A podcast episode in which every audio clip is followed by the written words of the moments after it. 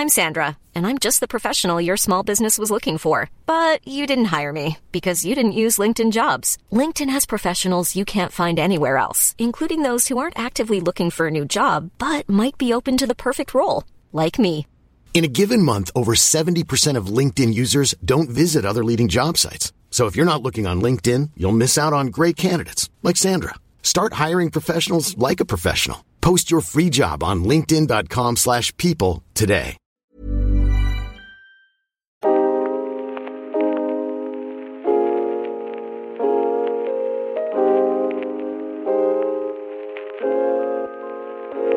Bonjour tout le monde, j'espère que vous allez bien. Je vous souhaite la bienvenue sur mon podcast, Le comptoir de la psychologie. Alors pour moi c'est un petit peu la rentrée puisque j'ai publié un épisode en janvier avec Guillaume qui était donc enregistré en décembre et là je reprends pour vous parler d'un sujet que je trouve particulièrement important, c'est la question du diagnostic. J'avais déjà traité il y a fort longtemps il me semble cette thématique mais je me suis dit que j'allais reprendre peut-être en deux parties pour un peu plus être du côté de mon propre regard sur le diagnostic, sur les diagnostics, puisque je pense que vous ne vivez pas dans une grotte et donc vous devez avoir en tête que la question du diagnostic en psychologie, surtout ces dernières années, fait beaucoup parler, c'est-à-dire entre les quêtes diagnostiques, donc euh, ces besoins assez fondamentaux d'avoir un diagnostic par rapport à une souffrance psychique, par rapport à un rapport aux autres, aux relations, aux émotions, etc. Et avec plusieurs justement euh, regards des professionnels autour de ça, entre ceux qui sont euh, pro-diagnostic, ceux qui s'en éloignent, etc. Donc je trouve que c'est un sujet important. Alors il faut savoir que la formation des psychologues appuie sur les possibilités de poser un diagnostic. Ça c'est une question je trouve que beaucoup même des psychologues sur le terrain n'ont pas en tête. C'est-à-dire est-ce qu'ils peuvent ou pas légalement ou euh, ou dans leur pratique poser un diagnostic?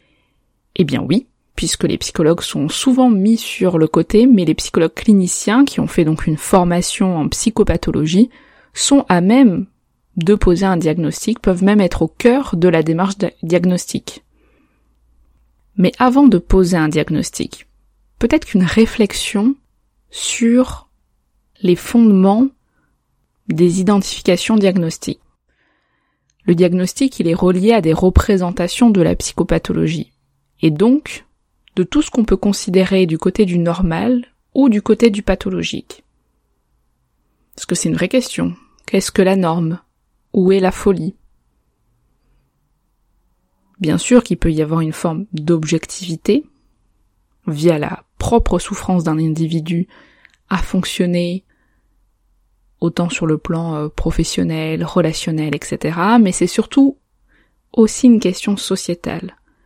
Parce que le problème c'est toujours celui des bords, au sens des limites, de ce qui fait marge entre ce qui pourrait être considéré comme la norme, donc exclu d'un diagnostic, et ce qui pourrait être considéré comme la normale, la pathologie. Et ça, je pense que c'est un fondement à questionner parce que aujourd'hui, par exemple, euh, les enfants en difficulté, ça en devient presque obligatoire. Ils sont euh, soit 10, soit TSA, soit HPI, soit TDH. Je vais pas euh, détailler ce que ça représente à chaque fois, mais par exemple, avant, quand un enfant avait des difficultés à l'école, bon, c'était une façon d'être, ou une flemme, ou un enfant mal élevé, ou un enfant qui n'est pas tourné vers la scolarité, qui peut-être est plus euh, dans un côté manuel, créatif. Aujourd'hui, les parents vont être euh, enclins et encouragés à aller questionner ça du côté d'un bilan neuropsy, d'une rencontre avec un professionnel de la scolarité, de l'enfance. Donc quelque chose qui au départ était un trait de personnalité, comme par exemple le fait d'être euh, très sensible, de, pleurer beaucoup, d'être très émotif, très avif. Aujourd'hui, de plus en plus, on donne un diagnostic. Donc, on vient dire d'une certaine façon que on n'est pas tout à fait dans la norme, quand on est justement hyper au sens très sensible. Mais à l'inverse, je rappelle que l'homosexualité était il n'y a pas si longtemps du côté de la pathologie, même de la perversion. Alors qu'aujourd'hui ça ne vous viendrait pas en tête. Donc comme quoi, en fonction des époques, de là où on se situe, la norme peut basculer du côté de la pathologie et la pathologie du côté de la norme. Donc ça, ça peut quand même vouloir dire que le diagnostic et les diagnostics sont toujours en mouvement. Autant on les perçoit comme quelque chose d'assez figé qui vient nommer une problématique, une souffrance à laquelle on peut s'y attacher, autant il y a quelque chose d'historique derrière, de sociétal, qu'on doit avoir en tête. Alors c'est étonnant parce que je reçois quand même souvent des mails de personnes qui me disent Tiens, j'ai reçu tel diagnostic, je cherche des réponses. Est-ce que vous pourriez faire un épisode sur telle pathologie? On m'a diagnostiqué ça, je cherche des réponses. Donc autant via ce podcast, on me questionne, mais surtout j'y suis quand même très confrontée dans ma pratique. Et ça me questionne aussi, on me pose beaucoup de questions, et la société aussi en parle beaucoup. Alors déjà, je pense que moi, ce qui m'apparaît euh, assez important, c'est le fait de différencier le diagnostic médical du médecin du diagnostic du psychologue analyste. C'est-à-dire qu'en tant que psychologue, on peut pas faire un diagnostic médical. Comme un médecin, normalement, ne peut pas faire un diagnostic psychologique. On pourrait s'attaquer mutuellement sur exercice illégal de telle pratique.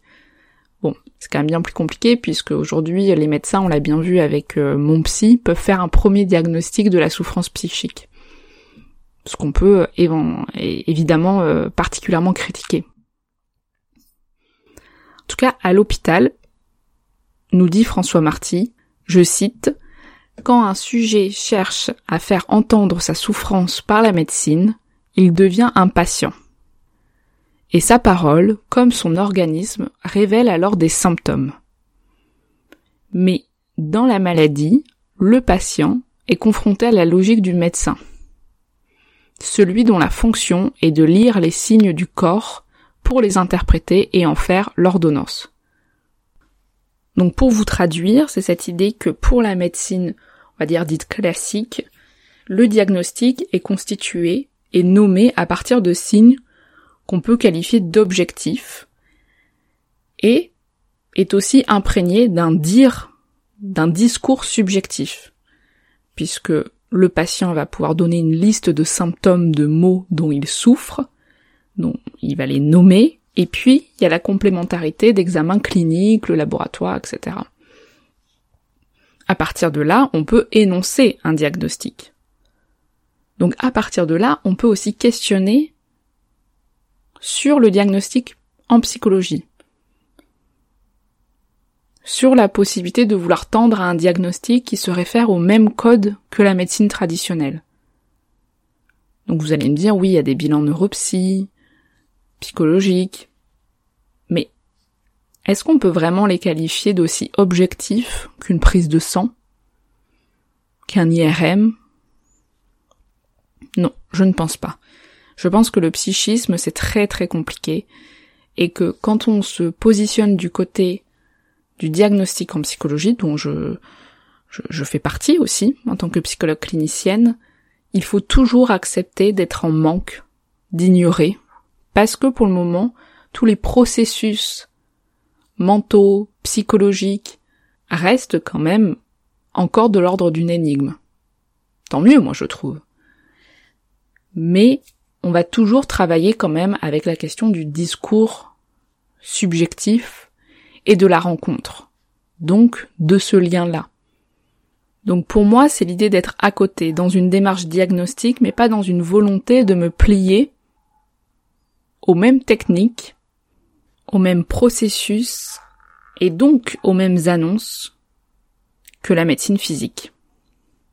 Parce que le symptôme en psychanalyse c'est un signifiant pour le sujet, alors que le symptôme en médecine, c'est un signifiant pour le médecin. Étymologiquement, diagnostiquer, ça veut dire être en capacité de discerner et de reconnaître. Et ce premier sens me parle de pouvoir participer à discerner ce qui se passe pour le ou la patiente, mais aussi comparer, différencier, d'être dans une écoute active qui questionne sur le monde interne dans lequel est pris le ou la patiente. Et moi, dans ma pratique, je pars en fait du principe que je peux séparer ou parfois rejoindre un certain nombre de traits communs d'un fonctionnement, on va dire, que j'ai pu euh, soit rencontrer dans la clinique, soit particulièrement étudier, soit euh, m'être enrichi d'autres expériences, pour arriver à la singularité du patient. C'est un peu comme un entonnoir où à l'inverse d'un diagnostic médical où la finalité c'est le diagnostic par exemple, eh bien moi je pars des premiers éléments, voire même parfois du diagnostic, moi je suppose, et l'idée c'est de toujours avoir en tête d'affiner jusqu'à l'identification euh, de l'individu, du sujet, de la propre singularité. Donc partir du commun, faire l'hypothèse d'un fonctionnement psychique du patient pour affiner avec ce qu'il est lui et pas un autre. Donc toujours dans ce processus d'identifier ou de différencier. Et dans notre clinique, le diagnostic ne va pas nous aider à prescrire un médicament, mais pour autant il peut quand même constituer une orientation dans le repérage et le positionnement du psychothérapeute. Parce que d'ailleurs, au départ, Freud, son premier mouvement, c'est justement de diagnostiquer, au sens de tenter de dégager un certain nombre de fonctionnements psychopathologie. Et la psychanalyse, elle a toujours conservé ce repérage-là, cette importance-là, donc le fait d'identifier une structure pour le patient, avec notamment la question de différencier la psychose, la névrose et la perversion. On considère aussi, en psychanalyse, que quand on est du côté de la psychopathologie, c'est qu'on a un moment régressé où on s'est fixé à une période, à un temps du développement, dans l'enfance. On peut parler donc aussi de structure, donc structure névrotique, psychotique. Par exemple, quand quelqu'un décompense, il va être plutôt du côté de la névrose, de la psychose. Mais on peut aussi réfléchir en termes de position psychique. C'est-à-dire en fonction de quelle angoisse, de quoi le sujet s'angoisse, comment il s'en défend. Donc moi c'est comme ça en tout cas dans ma pratique que je perçois la question du diagnostic, c'est-à-dire la structure, ta limite, névrose, psychose, etc. Il y a des organisations à l'intérieur, par exemple phobique, et également la position, ce qui va me permettre d'avoir un présupposé d'information sur euh, le type d'angoisse, toutes les défenses qui vont y être associées, l'être en relation avec l'autre, avec soi, etc. Et pour ça, parce qu'il y en a beaucoup qui me demandent, euh, oui, mais comment ils font euh, les, psychologues pour diagnostiquer? Je pense que derrière, il y a toujours un peu cette euh, cette crainte du fait que, comme une prise de sang, on pourrait faire une une prise de pensée, au sens où on absorberait quelque chose et on en lirait, on décoderait le sujet via tout ce qu'il pourrait dire, faire, etc. et que hop, on poserait un diagnostic. Non. Déjà, moi, je trouve que les meilleurs outils diagnostiques sont ceux qui parlent aux professionnels. Donc ça peut être euh, des tests, des projectifs, de l'entretien clinique, de l'observation. Enfin, c'est toujours de l'observation dans tous les cas. Parce que c'est, c'est bien en ça que le psychologue doit être formé.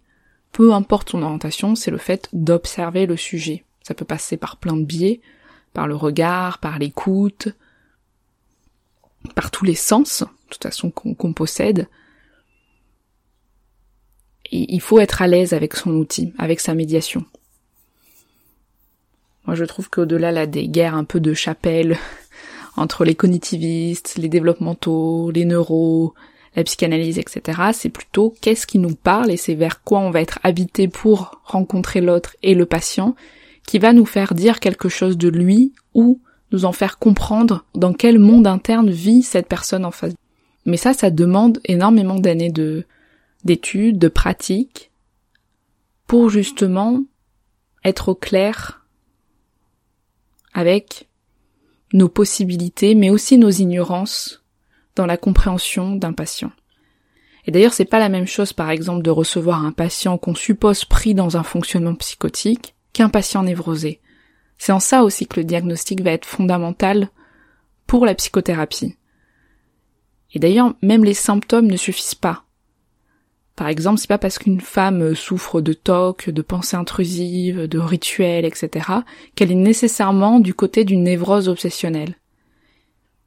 En tout cas, on peut se dire que ce qui nous est montré, ce vernis obsessionnel, ça fait partie là de cette rencontre, de ce qui est identifié. Mais peut-être que ce qui, ce qui se passe du côté de l'angoisse pour cette personne est ailleurs. Moi, je perçois toujours le signe, le symptôme comme potentiellement une défense de quelque chose. On peut avoir un mouvement obsessionnel qui vient nous défendre d'une dépression, par exemple. Mais si on court du côté euh, c'est un obsessionnel, on passe à côté d'autre chose. D'où l'importance pour moi de se désengager de la vérité absolue des manuels de diagnostic ou des listes de symptômes qui nous situeraient par leur description dans telle pathologie ou telle autre, comme peut le proposer par exemple le DSM que, dont je suis une fervente critique. Il faut toujours avoir en tête que le patient nous donne à voir quelque chose de lui. Et Melucci, dans ses mots, je trouve, signifie cela, c'est-à-dire la possibilité, et ce qu'on peut espérer grâce à un processus thérapeutique, c'est de rendre compte d'une histoire, d'un sujet. Melucci dit d'un étant là dans une relation. Je vais faire une seconde partie en étant peut-être un peu plus critique aussi de la question du diagnostic, aussi d'un point de vue sociétal. Je la publie si vous ne l'avez pas, enfin si vous écoutez l'épisode le, jour de sa sortie, je la publie deux jours après, puis peut-être que si vous l'écoutez plusieurs jours après sa sortie, la deuxième partie est déjà en ligne. Comme ça, je suis bien à l'écoute de vos demandes. Souvent, vous préférez deux épisodes d'un même sujet plutôt qu'un épisode beaucoup plus long. Et parfait, ça me permet de me structurer aussi un petit peu. Voilà. À très bientôt, salut